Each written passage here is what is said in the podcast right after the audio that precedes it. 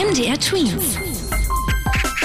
Dein 90 Sekunden Corona-Update. Meldung Nummer 1 führt uns in die Tweens-Zone nach Jena, denn dort wurde die Mundschutzpflicht nochmal verschärft.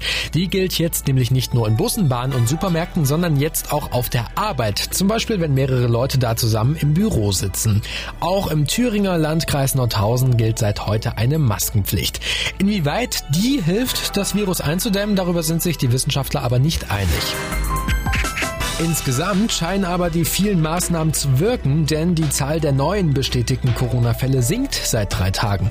Etwa die Hälfte aller Fälle sind auch schon wieder gesund.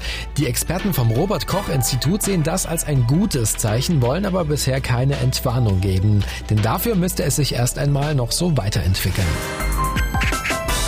Trotzdem gibt es erste Pläne für Lockerungen. Die Nationale Akademie der Wissenschaften Leopoldina in Halle hat dafür einen Plan ausgearbeitet, in dem es zum Beispiel heißt, dass Stück für Stück bald wieder Schulen öffnen sollen. Vorausgesetzt allerdings, dass weiterhin ausreichend Abstand gehalten werden kann und nicht alle Klassen gleichzeitig loslegen. Über Lockerungen will unsere Bundeskanzlerin Angela Merkel morgen mit anderen wichtigen Politikern sprechen. MDR Twins. Dein 90 Sekunden Corona-Update.